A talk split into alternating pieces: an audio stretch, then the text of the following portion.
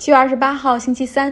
今天开头还是要先说说股市哈，美国科技股也出现了颓势，也许是被国内科技股暴跌所带动的。我打个问号哈，在港股上市的科技公司又是遭受暴锤，像腾讯昨天跌了百分之八。这我还得讲个段子，我是在美国的这个 Robinhood 平台上下单买腾讯的。之前其实我自己也报道过，Robinhood 它不是一个。直接可以购买的一个做市商平台，它是相当于是把用户的订单拿到，然后再卖给某一个券商，从中去获利。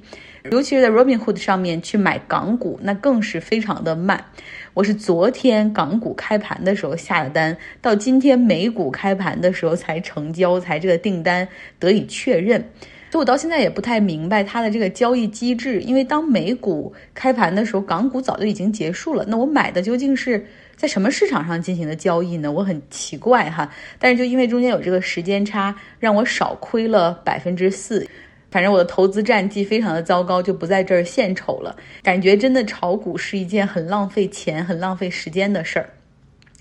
昨天呢，A 股也大幅下跌。人民人民币对美元也走弱，这种资本市场的情绪也传导到了美国。今天美国股市开盘的时候，三大股指都下跌，其中纳斯达克跌的最多。其实我当时犹豫了一下，想买一点微软和英伟达，但是因为又开会忙，没有出手，也没敢出手。呃，可就在盘后，这几个科技公司公布了业绩，真的属于叫亮瞎投资人的眼睛的那种业绩。像谷歌的母公司阿尔法贝塔营收增长了百分之六十二。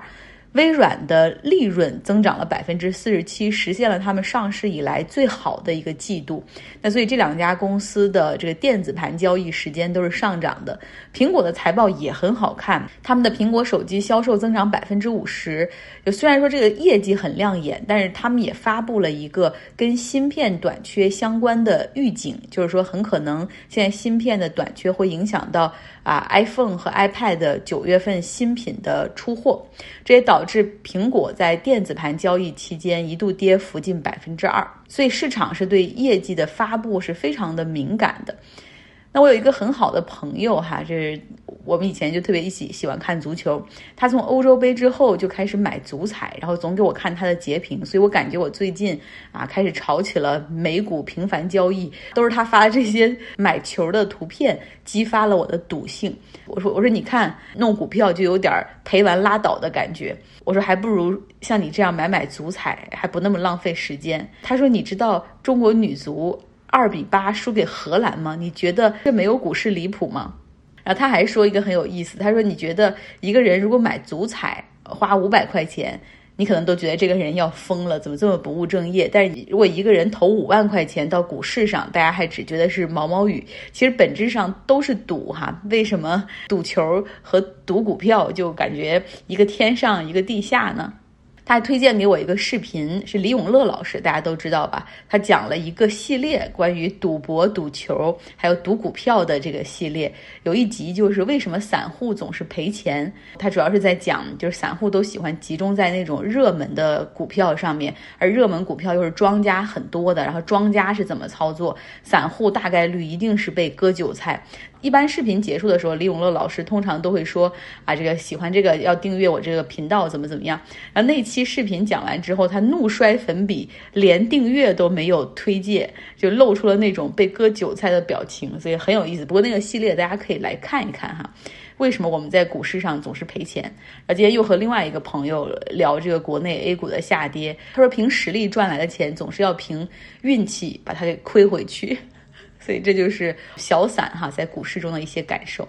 好，说说疫情，疫情在美国有复发之势。在过去二十四小时里，美国新增八点八万的病例。那从入院人数和地理位置的分布可以看出来，疫苗打的偏少的那些州，目前是疫情爆发、入院人数激增的地方。那像内华达州，也就是拉斯维加斯所在的那个州，还有阿肯色州、佛罗里达州、密苏里州。都非常的严重哈，尤其是密苏里州已经出现了青少年的群体感染现象，而且从美国的整个这个疫情地图上来看，密苏里州的西南部也是感染人数最密集的地区，当地的住院人数增长速度非常的快。所以作为一个保守州哈，他们现在终于开始推广疫苗了。首府圣路易斯城市的市政府开始鼓励公务员去打，只要去打疫苗就给一百美元的购物卡。同时，他们还在当地搞了百姓的这种打疫苗抽奖活动。与此同时呢，美国的 CDC 也更新了他们的建议，哈，就是鉴于现在这个 Delta 的传染力很强，建议美国人在室内恢复佩戴口罩，同时也鼓励商业，尤其是那些商场、超市以及学校，可以出台强制佩戴口罩的规定。其实，在过去两个月里面，我们在室外和包括很多人在室内也不戴口罩哈。那现在看起来，迟早这个口罩都是要再带回去的。像我们公司原计划是在八月末重启办公室，大家陆续回来办公。但是鉴于现在的情况，他们又选择我们要观望一下。那最近在美国呢，还有一个热门的话题就是 COVID-19 的疫苗是否应该强制注射。那首先是因为在昨天，美国的退伍军人那个部门哈要求旗下所有的养老院、医院的系统，所有的医护人员、工作人员都必须接种疫苗才才能够上岗。其实这个 VA 哈就是退伍军人的这个服务部门，他们主要是负责老兵的福利。就顾名思义哈，退伍老兵的那些福利医疗，所以他旗下是有很多的医院、养老院、看护中心。那他们也是联邦政府中第一个下达了这种强制疫苗的部门。现在白宫其实也在考虑是否要出台这种强制命令，强制要求联邦雇员，比如说部分一些职能，你要经常和人接触的那种，需要打疫苗。那或者是没有疫苗卡，你就不能够重新返回工作岗位等等。那当然了，这是一个很重要的决定。嗯，拜登很谨慎，因为这相当于是走出这一步，就让那些右派的那些人就更加会指责你是一个大政府，你要干涉我们个人的选择。所以说，白宫目前还在商量哈，在本周四的时候他们会开新闻发布会，看看具体要怎么办。那私营机构呢？他们其实已经开始做这样的要求了，只不过他不说是强制要求。之前我们说了，华尔街的这些大的金融机构要求员工重返办公室都必须要接种疫苗才行。那你要上传你的疫苗卡，但是呢，因为现在还有可以在家办公是一个选择，所以还没有到那种就是你如果不打疫苗，你就要丢掉这份工作的时候。那像美国的 NFL 职业橄榄球联赛，哈，也是他们钱最多的体育联赛。他们做了一个反向的要求，就是如果任何没有打疫苗的球员、教练或者工作人员感染并且传染了球队中的其他人，那么联盟将会要求这个球队承担所有的经济损失，比如说这些球员 quarantine 在酒店隔离的费用，然后可能他们的航班费用、比赛延期。或者是取消而产生的电视广告和场地收入的这些费用，都需要这个球队来承担。其实这属于一个行为经济学，哈，就是用这些政策去纳制你一个小小政策的改变，去推动人的这种个人选择。当然了，最后这个疫苗。它也不会是百分之百强制要求注射的，因为一刀切的全员接种疫苗是不可能实现的。毕竟有些人他是过敏体质，或者有些人在服用其他药物，这些人未来没有办法注射疫苗的话，很可能会在社会上受到歧视，会出现可能没学上或者没工作可以干情况。所以。绝对不会是强制性的哈，全部接种疫苗。其实很多国家它对儿童是有一些疫苗强制要求注射，那最终你不注射，你没有那个疫苗卡的话是没有办法入学的。在美国呢，它是所有的公立学校你是必须有这些疫苗卡，如果你有一些什么疾病的话，也要出示复杂的一些证明哈，以此可以 waive 掉就是豁免。但是私立学校或者一些教会学校，他们就也没有这些要求哈。那在社交媒体上呢，还是有一些大 V 哈，或者叫超级 influencer 那些有影响力的大 V 们，在诋毁着疫苗，散布不实的消息。这其中就包括肯尼迪家族的小罗伯特·肯尼迪，他是整个反疫苗运动的领军人物。他有两个网站哈，一个叫儿童健康守护者，另外一个叫真相查询肯尼迪机构。据统计呢，在 Facebook 上面反疫苗的广告投放中，百分之五十都来自于他的机构。那像他这样的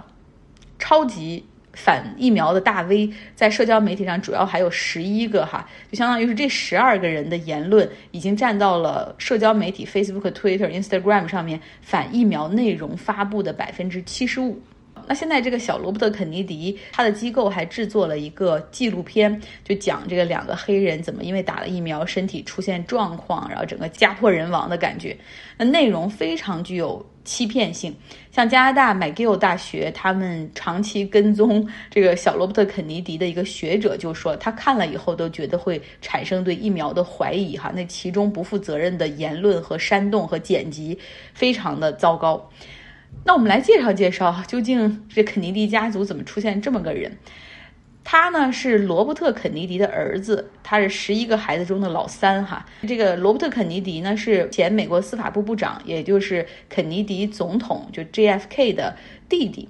小罗伯特呢，他在九岁的时候，他的这个叔叔啊遇刺身亡。他十四岁的时候，他父亲在竞选总统的过程中遇刺身亡。所以有人说，他从小的这个家庭环境就被一种阴谋论所笼罩着。他长大以后呢，读法学院，然后做了律师。关注的领域是环境保护，专门诉讼大企业对河水、土壤的这种非法排污，以及对当地居民的这些伤害。哈，他诉讼过的大企业包括通用电气、埃克森美孚、孟山都、杜邦、哥伦比亚天然气等等，揭露这些大企业的阴谋，并且呢，帮助普通百姓维权，哈，获得赔偿。就他在民间有不错的口碑，很多人很相信他。在二零零五年的时候，这一年可谓他人生的一个分水岭。当时呢，有一个明尼苏达州的一个心理医生哈，然后带着一大叠的文件来找肯尼迪，然后他说他的儿子有自闭症，然后他原来没有自闭症，打了疫苗之后就有了。他认为这所有的问题都是疫苗中存在的汞。他所谓的汞啊，实际上是一种叫硝硫汞的分子的一部分，而硝硫汞它是作为一种防腐剂，从一九四零年左右就开始被。运用到疫苗中，防止这个在运输和储存的过程中细菌滋生。那这个小罗伯特·肯尼迪，他过去参与的很多水污染的案件中都与汞有关哈，所以他非常熟悉汞对这个生态环境的破坏以及对人体的危害。所以他当时听了这以后非常震惊哈，就留下这些资料开始看，并且致电监管部门去责问。那对大企业的那种不信任，就像病毒一样根深蒂固的在他的身体里和大脑里发酵，所以他后面所阅读的大量的材料都是那种非常有偏见性的，呃，不是在正常学术渠道里能够发表，或者即便发表之后也被撤回的那些文章。那之后，他又加入了反疫苗的运动，扛起了这个大旗。然后他这个人又非常懂如何的向外界去传达这个信息。他呢，就将那些原本就很偏颇的学术研究，然后再删减，然后并且结合上阴谋论，哈，就是大制药公司啊是怎么样的坏，怎么样的去通过我们的人体做一些实验，然后怎么样植入病毒之后，以后就可以一直赚我们的钱等等。同时呢，他还将反疫苗的这种目标锁定在有色人种的社区，那将疫苗渲染成为医疗种族主义，就是说政府还有这些大制药公司就是拿这些有色人种哈来当小白鼠来研究。那这个反疫苗运动可谓非常的有组织，就肯尼迪他是有两个网站嘛，网站上都有那种嗯支持者的通道，你可以注册之后，然后打包下载他的文件文本，这样的话就可以直接那些言论哈还有图片就直接 copy paste 到社交媒体上面去了。那目前呢，Facebook 旗下的 Instagram 是对啊小肯尼迪禁言了，但是像 Twitter 还有 Facebook 本身。并没有哈，还依旧纵容他发那些东西，只不过呢，会在他的发文下面，如果和疫苗有关，就会标注一些字儿哈，就是说这个他发布的信息和科学研究结果不符，或者他发布的信息具有反疫苗的倾向，请不要相信。那为什么不直接删掉呢？所以之前呢，美国白宫开过一个发布会，就说现在美国的这个疫苗率提高不上去，像 Facebook 这样的社交媒体需要负很大的责任。今天节目就是这样。我之前在网上买了两件衣服，有一件不合适，可以拿到店里去退。然后只有在旧金山才有那个 Very 一个就是那种运动品牌的门店。那个衣服大概只有三十几块钱一个 T 恤，虽然开过去可能差不多四十分钟，然后还要交这种过桥费，但是很值得，我就把这件衣服退了。我退完之后呢，又在隔壁的店里又买了两件衣服，又在那边吃了一顿秘鲁菜，所以感觉今天就是一个赔钱之旅。好吧，不管怎么样哈，获得了快乐很重要。好，今天节目就是这样，希望你有一个愉快的周三。